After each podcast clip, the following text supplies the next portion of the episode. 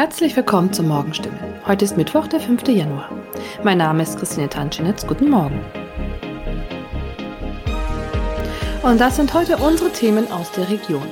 Wie geht es an den Schulen im Land weiter?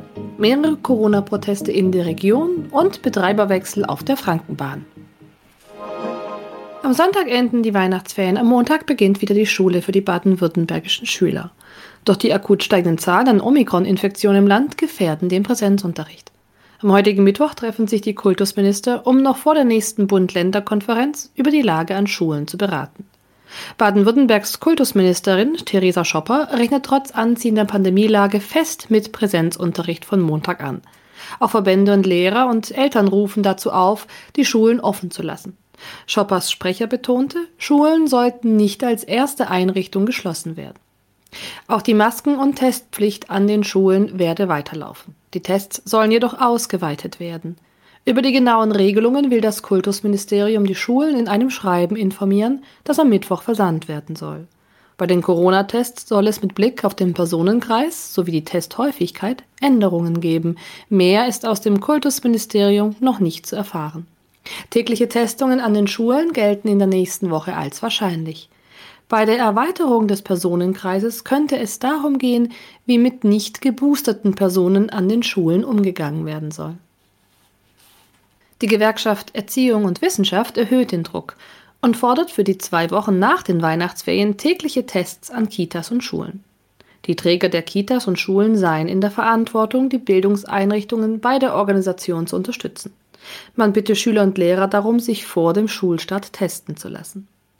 Nach dem Wählen der Kultusministerin sollte den Südwestschulen vor Ort mehr Flexibilität eingeräumt werden, um auf die aktuelle Infektionslage reagieren zu können. Man rechne nach dem Schulstart wegen der Omikron-Variante mit einer steigenden Anzahl an Infektions- und Quarantänefällen bei Kindern und Jugendlichen sowie bei Lehrkräften. Daher seien die Ergebnisse der Ministerpräsidentenkonferenz am Freitag von besonderer Bedeutung für den Schulbetrieb. Falls Fernunterricht notwendig werden sollte, seien die Schulen technisch besser vorbereitet als noch im Frühjahr 2020. Zudem hätten die Lehrkräfte seitdem auch ihre digitalen Kompetenzen verbessert. 3200 Menschen haben am Montagabend an verschiedenen Corona-Protesten in der Region teilgenommen. Laut Polizei waren die wenigsten Versammlungen angemeldet. Die größte Veranstaltung ging am Montagabend in Brackenheim vonstatten. Dort trafen sich nach Angaben der Polizei etwa 1600 Menschen, um gegen die Corona-Politik und Impfungen zu protestieren. Die Versammlung war ordnungsgemäß angemeldet, genauso wie die in Pretzfeld, wo sich 260 Menschen versammelten, und eine Aktion in Leingarten mit etwa 250 Teilnehmern. In sieben weiteren Kommunen im Landkreis Heilbronn und im Hohenlohe-Kreis registrierte die Polizei unangemeldete sogenannte Spaziergänge.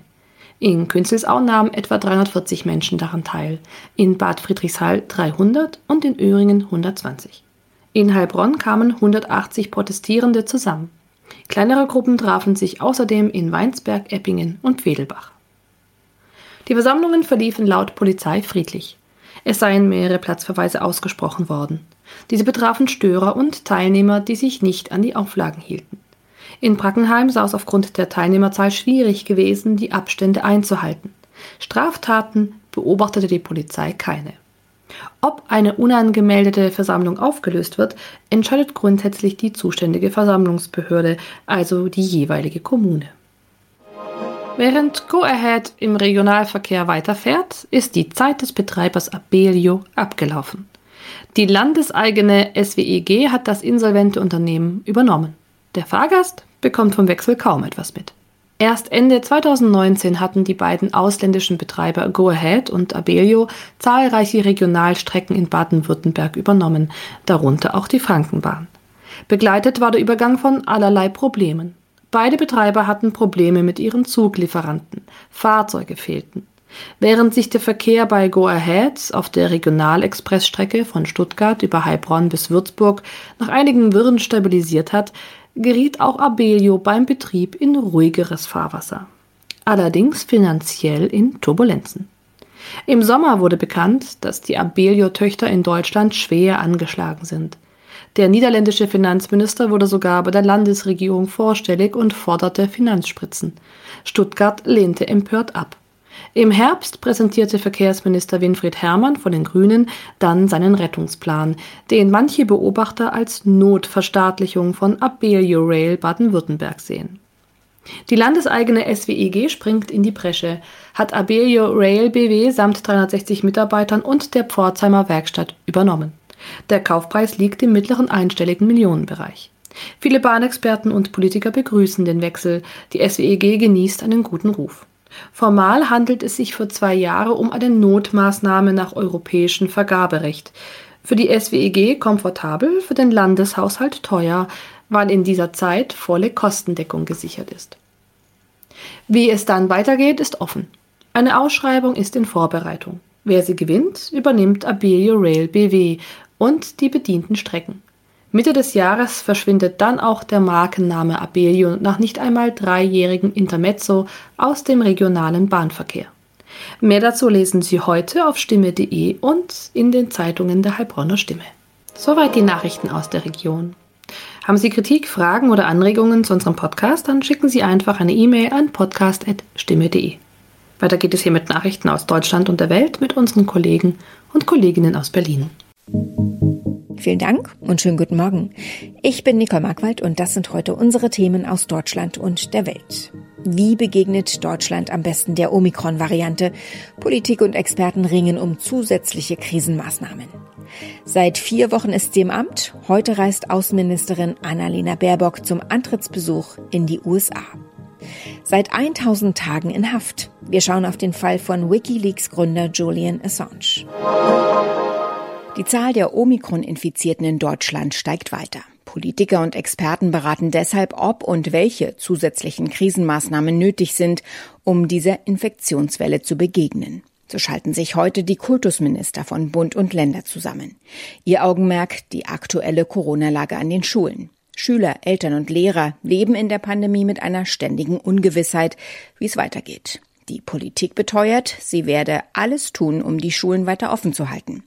Jana Laumann berichtet. In jedem zweiten Bundesland sind die Weihnachtsferien inzwischen zu Ende. Der Rest startet nächste Woche wieder mit dem Unterricht. Ziel ist es, dass die Kinder überall vor Ort in der Schule lernen sollen. Aber wegen der Omikron-Variante ist auch Distanz- oder Wechselunterricht wieder im Gespräch. Die Präsidentin der Kultusministerkonferenz Karin Prien hält davon nichts. Sie warnt vor schlechteren Entwicklungs- und Lernchancen für Kinder. Dass solche Rückstände schwer wieder wettzumachen sind, zeigt auch die Kritik am Corona-Aufholprogramm. Bildungs- und Lehrerverbände sehen bisher nicht den gewünschten Erfolg Erfolg für die Schüler. Bundesgesundheitsminister Karl Lauterbach hat unterdessen härtere Kontaktbeschränkungen gefordert. Gegenüber dem Redaktionsnetzwerk Deutschland kündigte Lauterbach dazu Vorschläge für die Bund-Länder-Runde übermorgen an. Jan Hennereitze berichtet aus Berlin. Welche Ideen für Verschärfungen Lauterbach genau hat, sagte er nicht, meinte aber, insbesondere für Ungeimpfte gebe es keinen Grund zur Entwarnung. Im Moment sind offiziell bei privaten Treffen oder Feiern ja höchstens zehn Personen erlaubt. Wenn alle geimpft oder genesen sind, ist ein Beteiligter ungeimpft, maximal zwei Gäste. Lockerungen bei Quarantänezeiten befürwortet auch Lauterbach, denn im Vergleich zu früheren Varianten sei die Zeit der Ausbreitung im Körper bei Omikron verkürzt und auch die Phase, in der eine eine infizierte Person ansteckend sei. Außenministerin Annalena Baerbock reist heute zu ihrem Antrittsbesuch in die USA. In Washington trifft sie sich unter anderem mit ihrem amerikanischen Amtskollegen Anthony Blinken. Inhaltlich dürfte der Konflikt zwischen Russland und der Ukraine im Mittelpunkt stehen. Blicken wir auf dieses erste Kennenlernen aus beiden Perspektiven, aus der amerikanischen und der deutschen. Zuerst Tina Eck in Washington. Welche Erwartungen hat denn Washington an die neue deutsche Bundesregierung? Äh, nun, die beiden Regierungen äh, setzen natürlich weiter auf ein starkes Deutschland, äh, das innerhalb der EU und der NATO und der internationalen Gemeinschaft äh, Verantwortung übernimmt. Äh, und nun achten die Amerikaner vor allem darauf, wie sich diese neue Regierung gegenüber Russland und China positioniert. Besonders jetzt im äh, Ukraine-Konflikt ist es natürlich für die USA besonders wichtig, einen guten Draht und enge Kommunikation mit den europäischen Verbündeten zu haben. Und äh, Deutschland spielt da nach wie vor eine wichtige Führungsrolle. Aus Berlin berichtet Uli Reitinger, der Antrittsbesuch in den USA kommt vier Wochen nach der Amtsübernahme. Worauf muss sich Annalena Baerbock einstellen? Naja gut, sie ist halt im Moment noch die neue, auf die alle ganz gespannt gucken. Aber Baerbock hat einen erfahrenen Apparat, das Auswärtige Amt hinter sich. Da werden sie schon genau gucken, dass Baerbock alle denkbaren Fettnäpfchen umgeht und einen souveränen Eindruck hinterlässt. Der Besuch heute, der dürfte jetzt aber auch nicht allzu schwierig werden. Beide Länder betonen ja, wie wichtig vertrauensvolle transatlantische Beziehungen sind. Und auch beim Russland-Ukraine-Konflikt gibt's ja keine grundsätzlichen Meinungsverschiedenheiten, sag ich mal. Und das gilt ja selbst mittlerweile für die russisch-deutsche Pipeline Nord Stream 2, anders als ihr Vorgänger Heiko Maas Maß steht Baerbock dem Projekt ja auch eher skeptisch gegenüber, wie die USA eben auch. Der wahrscheinlich bekannteste Häftling sitzt heute seit genau 1000 Tagen im Gefängnis. Wikileaks Gründer Julian Assange und seine Anwälte kämpfen in London nicht nur um seine Freilassung, sondern vor allem darum, dass er nicht an die USA ausgeliefert wird. Die US-Justiz will Assange wegen Spionagevorwürfen den Prozess machen. Assange drohen dort bei einer Verurteilung bis zu 175 Jahre Haft. Philipp Detlefs berichtet aus London. Für die, die den Fall nicht mehr ganz auf dem Schirm haben, was wird Assange genau vorgeworfen? Spionage. Ihm wird vorgeworfen, gemeinsam mit der Whistleblowerin Chelsea Manning geheimes Material gestohlen zu haben von US-Militäreinsätzen im Irak und in Afghanistan und dieses Material dann auf seiner Internetplattform Wikileaks veröffentlicht zu haben. Außerdem soll er eine große Menge diplomatischer Depeschen gestohlen und ebenfalls veröffentlicht haben und damit sagen die USA, hat er das Leben amerikanischer Informanten in vielen Ländern gefährdet, deren Namen nicht unkenntlich gemacht waren. Wie ist es denn möglich, dass jemand 1000 Tage in Haft sitzt ohne Anklage oder Verurteilung? Ursprünglich sollte er ja wegen Vergewaltigungsvorwürfen von Großbritannien nach Schweden ausgeliefert werden. Er kam damals gegen Kaution erstmal auf freien Fuß, ist dann aber in die ecuadorianische Botschaft geflüchtet und hat sich der Auslieferung nach Schweden entzogen. Sieben Jahre lang war er dort, bis ihm Ecuador das Asyl entzogen und die britische Polizei ihn festgenommen hat. Die Ermittlungen in Schweden waren da inzwischen eingestellt, aber weil er ja gegen die Kautionsauflagen verstoßen hatte, wurde Assange zu einer 50-wöchigen Haftstrafe verurteilt. Während dieser Zeit haben die USA einen Auslieferungsantrag gestellt und deshalb sitzt er jetzt weiterhin in Haft. Ist es wahrscheinlich, dass Julian Assange am Ende an die USA ausgeliefert wird? Kannst du eine Tendenz sagen? Also ich wage da bisher keine Tendenz abzugeben, aber es ist natürlich so, dass seine Auslieferung mit dem Urteil des Londoner High Court vom Dezember etwas unwahrscheinlicher geworden ist. In erster Instanz war das ja noch mit Verweis auf seinen schlechten Gesundheitszustand und Selbstmordgefahr abgelehnt worden. Assanges Unterstützer wollen jetzt vor den Supreme Court ziehen. Ausgang ungewiss, würde ich sagen. Es gibt immer wieder Berichte über seinen schlechten Gesundheitszustand. Wie geht es ihm aktuell? Ja offensichtlich nicht so gut. Er ist psychisch schwer angeschlagen, heißt es. Und laut einem Bericht der Mail on Sunday soll er im vergangenen Herbst sogar einen leichten Schlaganfall erlitten haben. Seitdem habe er ein hängendes Augenlid, Gedächtnisprobleme und Anzeichen neurologischer Schäden, heißt es. Seine Verlobte Stella Morris hat gesagt, dass das an dem extremen Stress liegt, dem Assange aus Angst vor seiner Auslieferung ausgesetzt ist. Und sie befürchtet, dass dieser leichte Schlaganfall nur der Vorbote für einen größeren ist. In unserem Tipp des Tages gucken wir heute auf ein Thema, das unsexy ist, zugegebenermaßen, aber echte Vorteile bringen kann, der Wechsel der Krankenkasse. Viele haben zu Beginn des neuen Jahres ihre Preise erhöht. Laut Welt am Sonntag sind davon mehr als ein Viertel der gesetzlich Versicherten betroffen. Wer wechseln möchte, steht vor vielen Fragen. Wie läuft das mit der Kündigung? Wie finde ich die bessere Krankenkasse für meine Bedürfnisse und so weiter und so fort? Thomas Bremser kann uns immerhin ein paar dieser Fragen beantworten. Wenn meine Krankenkasse auch den Beitrag erhöht hat jetzt im Januar, wie kann ich da kündigen? Ja, ich habe in dem Fall ein Sonderkündigungsrecht und kann bis Ende Januar kündigen. Dann bin ich noch zwei Monate bei der alten, ab April dann bei der neuen Krankenkasse. Es reicht auch, mir eine neue zu suchen, die übernimmt dann die Kündigung für mich. Diese Regelung ist relativ neu und vereinfacht das Ganze natürlich. Das gilt übrigens auch, wenn ich weniger als ein Jahr Mitglied bin, auch dann kann ich schon wieder kündigen. Die Frage ist ja, ob ich auch kündigen sollte. Welche Rolle spielt denn der Beitragssatz und auf was muss ich vielleicht noch achten? Ja, jeder sollte sich vorab entscheiden, was für ihn wichtig ist, dass die Kasse vor allem günstig ist oder sie spezielle Leistungen anbietet, für junge Familien zum Beispiel, für Rentner oder Schwangere. Möchte ich eine persönliche Beratung in einer Filiale haben oder eine Prämie bekommen, wenn ich besonders gesund lebe?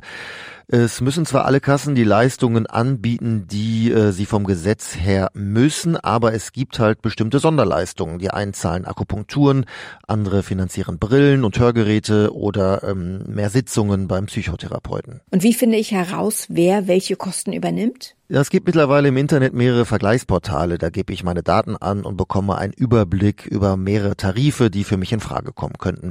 Verbraucherzentralen raten aber dann noch zu einer persönlichen Beratung, etwa bei einem unabhängigen Versicherungsberater.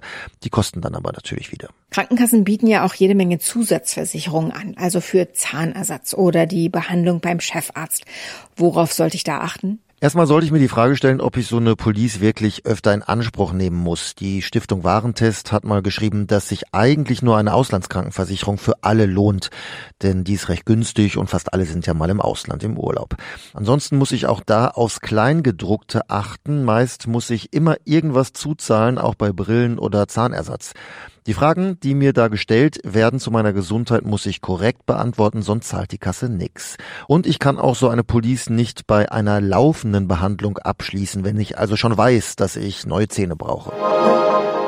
Und zum Schluss eine traurige Nachricht. Auch in diesem Jahr fällt der berühmte Straßenkarneval im brasilianischen Rio de Janeiro wegen der steigenden Corona-Infektionen aus. Das hat der Bürgermeister der brasilianischen Metropole mitgeteilt, nachdem er sich mit Vertretern von Karnevalsgruppen getroffen hatte.